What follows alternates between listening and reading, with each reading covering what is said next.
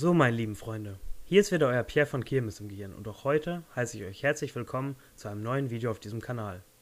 Wie ihr sicherlich sehen könnt, sitze ich wieder mal nicht auf der berühmt-berüchtigten Casting-Couch. Das hat auch einen bestimmten Grund. Ihr habt ihn sicherlich schon im Titel gesehen, den Grund dafür. Und zwar, ich habe heute ein Interview für euch vorbereitet mit einem anderen ADHS-Betroffenen, und zwar dem lieben Domme. An dieser Stelle viele lieben Grüße, Domme. Freut mich total, dass du mitgewirkt hast und uns, ja, deine Sicht auf das Thema ADHS und deine Betroffenheit ähm, eben preisgeben möchtest und uns die jeweiligen ja, Ausprägungen anvertraust. Finde ich wirklich sehr, sehr lieb und mutig von dir. Vielen lieben Dank. Hat mir auch enorm viel Spaß bereitet. Und ja, ihr könnt ja gerne mal bei dem Domme vorbeischauen. Ich werde jetzt hier seinen Instagram-Namen verlinken. Könnt ihr gerne abchecken. Und ja, Ihr stellt euch jetzt sicherlich die Frage, Pierre, warum genau führst du ein Interview mit einem anderen ADHS-Betroffenen? Wir wissen ja, wie du tickst, reicht das nicht? Und ja, da habe ich eine sehr einfache Antwort drauf. Und zwar, ja, das mache ich sehr bewusst und den Grund könnt ihr euch sicherlich denken. Ich habe nämlich in den letzten Wochen bzw. in den letzten Videos oftmals darauf hingewiesen, dass eben, oder dass man eben ADHS nicht verallgemeinern kann. Und die Ausprägungen bzw. die jeweiligen Verhaltensauffälligkeiten und Merkmale der Betroffenen völlig verschieden sind man könnte jetzt eben nicht ADHS verallgemeinern oder ähm, ja, eben für jeden Betroffenen gleich sprechen. Das ist eben nicht der Fall. Und das möchte ich eben auch in diesem Video zeigen, dass die Betroffenheit bezüglich der Subtypen und äh, ja, Symptomen eben völlig unterschiedlich sein kann. Und das auch im Laufe des Lebens und über die verschiedenen Lebensbereiche hinweg. Ich denke, das ist auch in eurem Interesse, mal zu gucken, wie verhält sich jetzt ein anderer Betroffener oder ähm, in welchen Punkten gleicht sich eben das Bild und in welchen halt nicht. Ne? Deswegen. Ich habe dieses ADHS-Interview enorm genießen können und ähm, es war natürlich auch sehr, sehr aufregend für mich, gerade mal in diese Rolle des Moderators zu schlüpfen und so ein Interview auch wirklich zu leiten. Für Domme natürlich genau das Gleiche. Ne? Es ist jetzt sein erstes Interview gewesen zu dem Zeitpunkt und ich hoffe, ihr berücksichtigt das auch beim Gucken des Videos. Ähm, wir hoffen natürlich, dass ihr uns sehr gut hören könnt und natürlich uns nachvollziehen könnt. Würde mich total freuen, ähm, falls euch diese Interviewreihen gefallen, dann würde ich euch bitten, gnädig zu sein, erstmal in den Kommentaren und weiterhin so tollen Support zeigt. Das würde uns wirklich sehr, sehr freuen. Aber jetzt nochmal, um bei dem Thema Impulsivität äh, zu bleiben. Da hätte ich jetzt noch ähm, den, äh, den Stichpunkt Impulskäufe, äh, nämlich. Bei mir ist das so, dass ich sehr häufig, ja, man sieht es natürlich jetzt auch, ja, ich habe als ich mit YouTube angefangen habe, hatte ich auch 12 Kilo weniger gewogen, habe jetzt in den drei Monaten auch, wie eben schon erwähnt, 12 Kilo zugenommen. Und äh, ja, das ist natürlich dann auch so Impulskäufen geschuldet, dass man dann, ähm, ja, oder im Sommer, wenn man dann die Eisdiele sieht und eigentlich kein Eis holen wollte, dann plötzlich dann sein Geld wieder ausgibt und so welchen Impulskäufen, wo man eigentlich weiß, die könnten eigentlich schaden oder die sind noch nicht mehr erforderlich, dann, ähm, ja, dass man eben diese dann tätigt. Ne? Ich weiß nicht, bist du da auch anfällig für und hast du damit Probleme?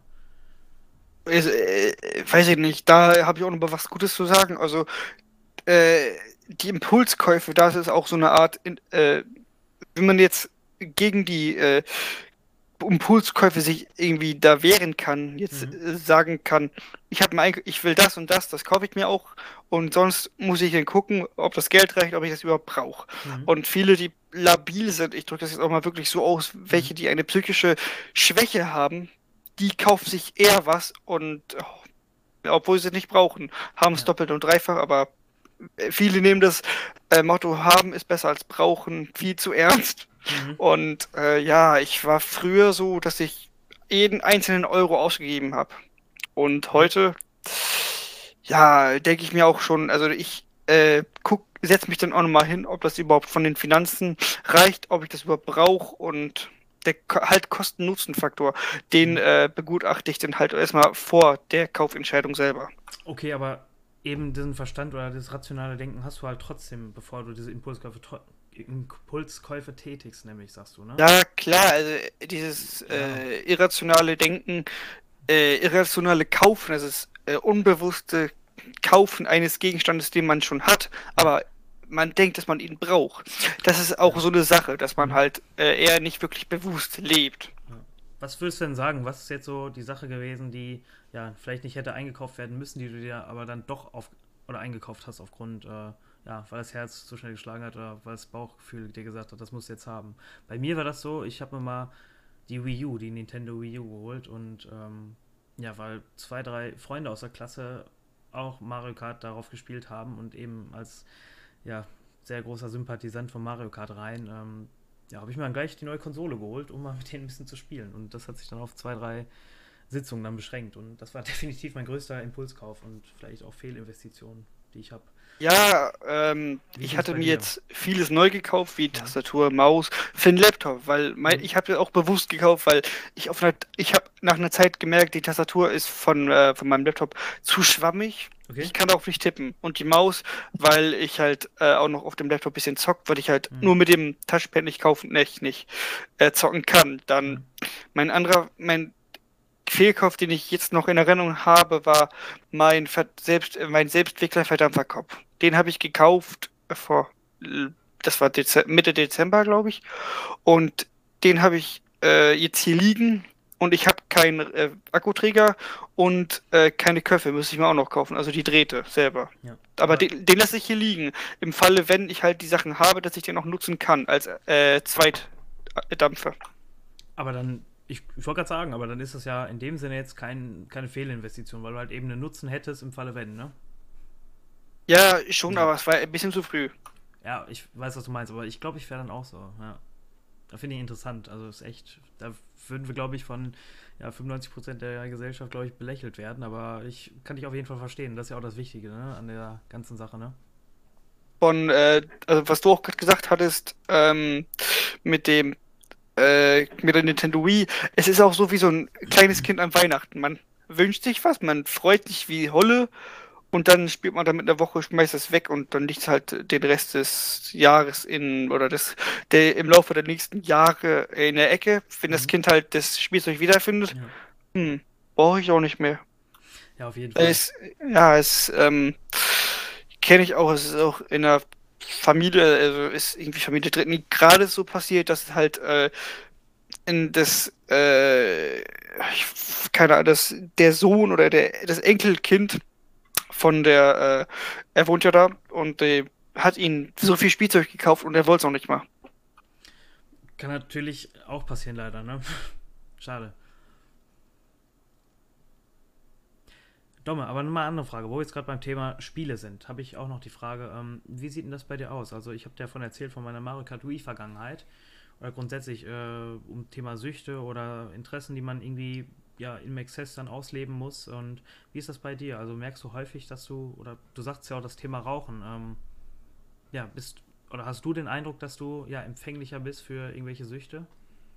Nein, äh, ja, ich weiß nicht, auch Deutsch, naja, äh, das Rauchen habe ich angefangen, weil, weil viele im Bekanntenkreis geraucht haben. Ich hatte es auch mal eine lange Zeit gemacht, wollte, äh, aber es ist halt auch so eine Art, dass ich auch vieles ertragen können, kannte, konnte, ja. könnte Deutsch. Na, dann habe ich auch gemerkt, ungesund, dann habe ich mir lieber eine elektrische Zigarette geholt. Dann habe ich jetzt, heut, heutzutage, heute habe ich mal wieder das eine Mal gezogen, das war drei Wochen das letzte Mal. Okay, also, also, dass ich halt nur jetzt, äh, wenn ich mal wieder Lust drauf habe, hm. aber in Maßen. Und wie du schon sagtest oder angekratzt hast mit den Spielsüchten, ich war nicht wirklich spielsüchtig. Ich war eigentlich nie wirklich spielsüchtig. Also wenn jetzt, sag ich mal, ein Freund jetzt gestellt hätte, dann wäre es auch trotzdem mit ihm Fußball, äh, nicht Fußball, ich glaube, du hast kein Interesse für Fußball, ne? Ah, ich, nee, wirklich. Ich hatte ja, früher auf dem Bolzpass gekickt, einen Ball ja. ins Gesicht bekommen, aber es war es dann auch. Und dann war es vorbei, ne? Dann vergeht einem, glaube ich, die Lust auf Fußball, wenn man. Ja, ich auch Spaß gespielt, ja. aber nicht jetzt so in dem Sinne Verein. Okay. Nee, das habe ich nicht. Ja, das ist auch wieder zwei Paar Schuhe, finde ich, ne? Also im Verein aktiv würde mich jetzt auch nicht mehr reizen, ne? Aber gut, dass man trotzdem gelegentlich spielt mit Freunden, das ist natürlich auch schön. Ne?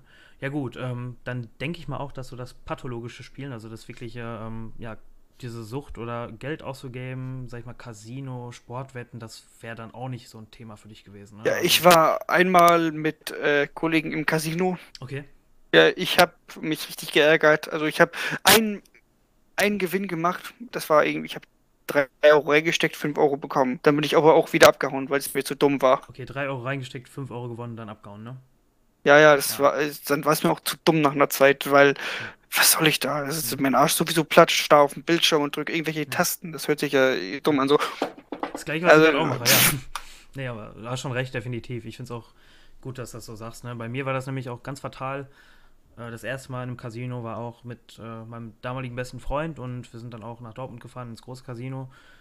und wo wirklich Dresscode auch herrschte und so. Ne? Also es hatte schon auch ein schönes Feeling. Ne? Man fuhr da dann auch ähm, ja, mit guter Laune hin, hatte dann 20 Euro im Automaten, nee, es war anders, mit 50 Euro dann an Automaten gesetzt. Ähm, ja, dann hinterher einen Stand von 300 Euro gehabt, aber der Kopf wollte dann irgendwie weiterspielen. Der kam dann in so einen Zustand rein, in dem er immer mehr wollte, ne? Und selbst nach Rückschlägen immer das Gefühl gehabt, dass man mehr wollte.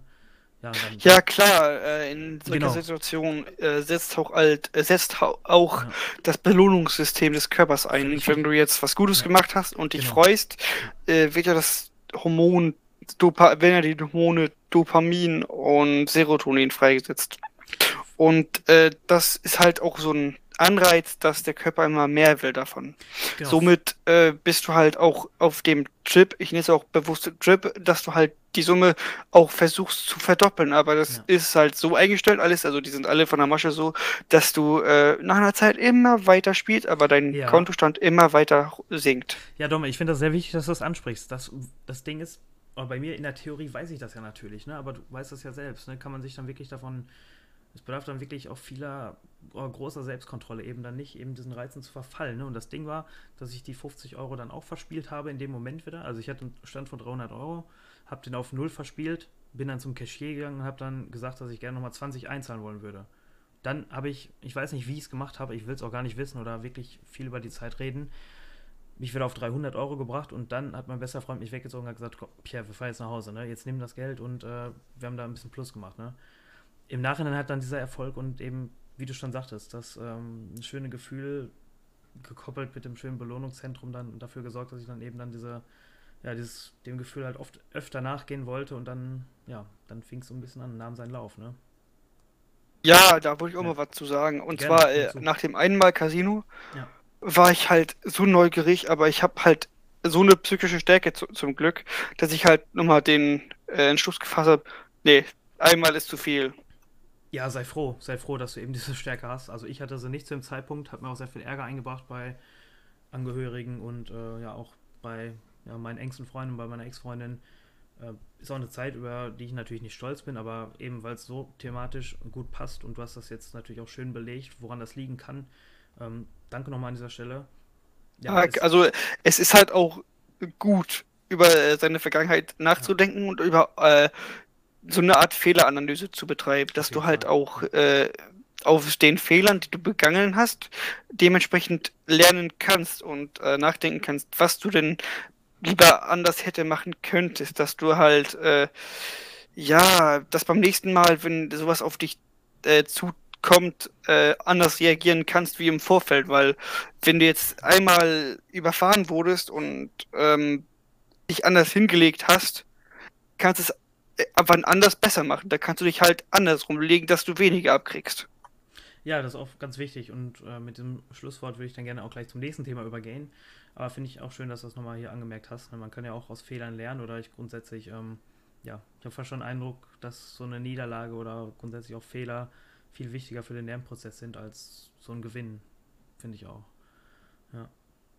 Ja gut, Domme, dann würde ich gerne mit dem Thema Unaufmerksamkeit weitermachen, falls ich das nicht stört.